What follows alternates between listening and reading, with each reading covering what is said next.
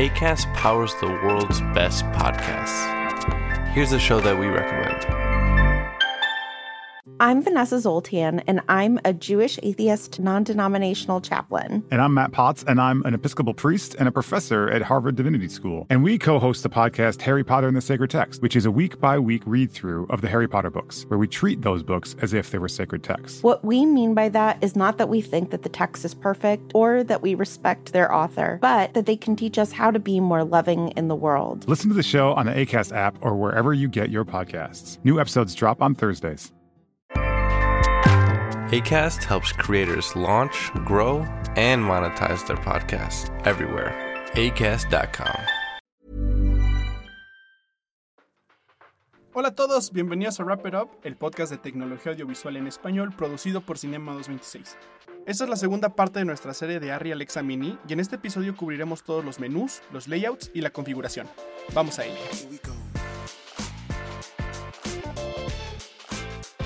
Si te perdiste la primera parte, escucha el episodio pasado, en donde cubro todas las características externas de la cámara y el Multiview Finder One. Primero, les hablaré del diseño de los menús y las funciones principales que usaremos cuando estemos filmando. Luego profundizaremos un poco más en los menús adicionales y les diré cómo configurarla. Al mirar por primera vez este menú, puede parecer un poco confuso, pero en realidad es uno de los más simples que he usado. Recordando un poco el episodio pasado, les comenté que el monitor de Arri Viewfinder One posee 8 botones y una rueda selectora. Los botones son nuestros comandos del menú y la rueda nos permitirá navegar de forma vertical en las opciones. Cabe decir que la rueda tiene un botón acondicionado, muy similar al de un joystick, que si lo presionas estaré realizando la confirmación de una opción previamente fijada. Suena complejo, pero en la descripción del episodio les dejaré un enlace al simulador que Harry tiene para nosotros y puedan familiarizarse con el equipo y tengan visión de lo que les estoy explicando. Iniciemos con la parte superior izquierda. Tenemos los FPS, que quiere decir cuadros por segundo. Presionando el botón podrás ajustar la velocidad de fotogramas. Desde esta pantalla puedes eliminar y agregar personalizados. De igual forma, puedes editar los ajustes que vienen preestablecidos. También puedes configurar el SDI para saber el procesamiento real del metraje y enviarlo a un monitor o grabador externo. El siguiente dato a la derecha es el timecode y el framerate del proyecto. Aquí podemos configurarlo para que se ejecute en el momento que nosotros presionamos REC, una ejecución libre o sincronizado. En la esquina inferior derecha tenemos la velocidad de fotogramas del proyecto. Si presionamos nos encontraremos con un contador para cambiar en qué número de tarjeta vamos, un indexador y el prefijo de la cámara. Por si tenemos muchas cámaras jugando al mismo tiempo, el data, el DIT y el editor puedan indexar y ubicar correctamente los clips. A continuación tenemos el shooter. Por defecto viene en ángulo, pero podemos cambiar la unidad y esto cambiará a velocidad de obturación.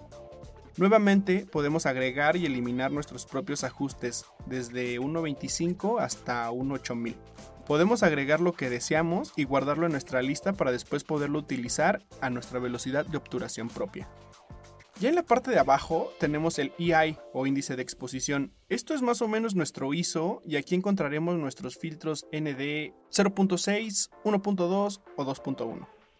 Luego tenemos el look. Aquí se engloba la información real de cómo estamos grabando. Por defecto viene una configuración log-C, pero podemos modificarla a ARRI RAW comprando una licencia. También vemos que tiene un adjunto un LUT ARRI 709 en este menú podemos personalizar nuestros parámetros de apariencia y también podemos cargar algunos LUTs a través del USB de la cámara. Por último, tenemos nuestro balance de blancos o white balance. Por obvias razones hay algunos ajustes preestablecidos allí. Podemos cambiarle el nombre por si estamos haciendo ciertas escenas y nos gusta tener todo en orden. De nuevo podemos agregar y eliminar nuestros propios ajustes y realizar una corrección de color. Esto en realidad estará ajustando nuestro cambio de tono para el ajuste de tinte. Ya en la pantalla central tenemos nuestro logotipo de Wi-Fi que muestra si está habilitado o no. Tenemos el voltaje de la cámara y nos indica cuál es la carga. Tenemos los medidores de audio, la información de nuestra tarjeta que nos muestra cuál es el número de tarjeta, número de clip y la duración de este último clip. A la derecha nos indica el tiempo restante en nuestra tarjeta. Justo arriba tenemos nuestra resolución y nuestro codec. En el simulador se estará tirando en un ProRes 444 HD a 16.9. Bueno, esto es la base de lo que necesitaremos en nuestro shoot day. Pero antes de comenzar a tirar, queremos configurar algunas cosas más. Así que si vamos a la pantalla principal y le damos un clic en la rueda de selección del costado, entraremos a un menú global. La primera opción es el modo de grabación, y aquí es en donde podemos seleccionar el códec en el que estamos filmando. ProRes 422, 444 y ARRI RAW. Luego viene la resolución, tenemos 4.3, 16.9, 2.39 y OpenGate. Recuerda que si cambiamos el codec, también podremos cambiar algunas resoluciones para los diferentes aspect radios. Debajo tenemos la configuración del proyecto, con los mismos ajustes que comenté en la configuración de Timecode.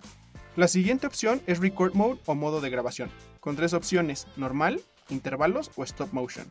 Luego tenemos Rec Beat Tally para definir las luces o sonidos que hace la cámara cuando presionamos el botón de Record.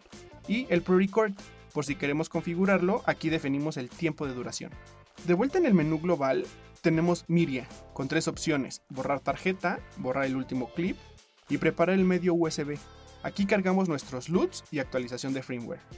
En monitoreo tenemos cuatro opciones, EVF Monitor para configurar el ocular y el monitor, SDI para lo que respecta a la salida del SDI, frame lines por si vamos a recortar para obtener una relación de aspecto después de tirar, y en Exposure Tool se configuran las formas de onda del EVF, el falso color, las cebras, prácticamente cómo queremos visualizar el contenido. Y por último, Color Bars, que solo sirve para enviar barras de color y podamos calibrar nuestros monitores. En System solo son algunos parámetros de configuración, como la fecha y hora, cómo se ven los botones en la pantalla, el brillo, y aquí también podemos configurar el Wi-Fi. Lo siguiente es Setup. Aquí es en donde cargamos configuraciones preestablecidas de otra Alexa Mini. Si ya tenemos nuestro proyecto construido y sabemos todo lo que queremos hacer, podemos cargar todos esos ajustes a esta cámara. Luego viene User Buttons. Aquí es en donde vamos a poder programar los botones de usuarios para el BF1, BF2 y los tres botones de usuario en el cuerpo de la cámara.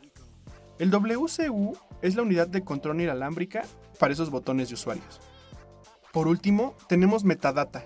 Estos campos son realmente importantes y muy útiles. Te recomiendo ampliamente llenarlos cuando se configura la cámara por primera vez en un proyecto. Se necesitará un poco de tiempo si piensas hacerlo por el IBF, pero si lo conectas a un Wi-Fi será muchísimo más rápido.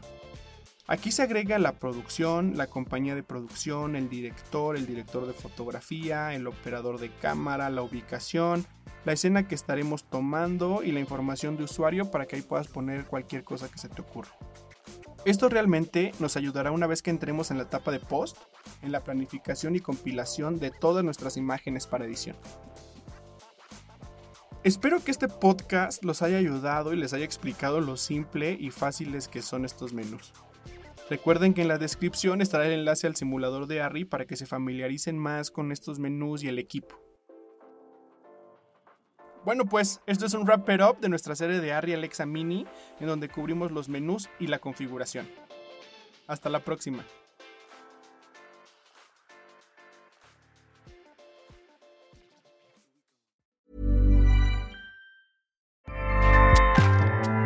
ACAST powers the world's best podcasts. Here's a show that we recommend.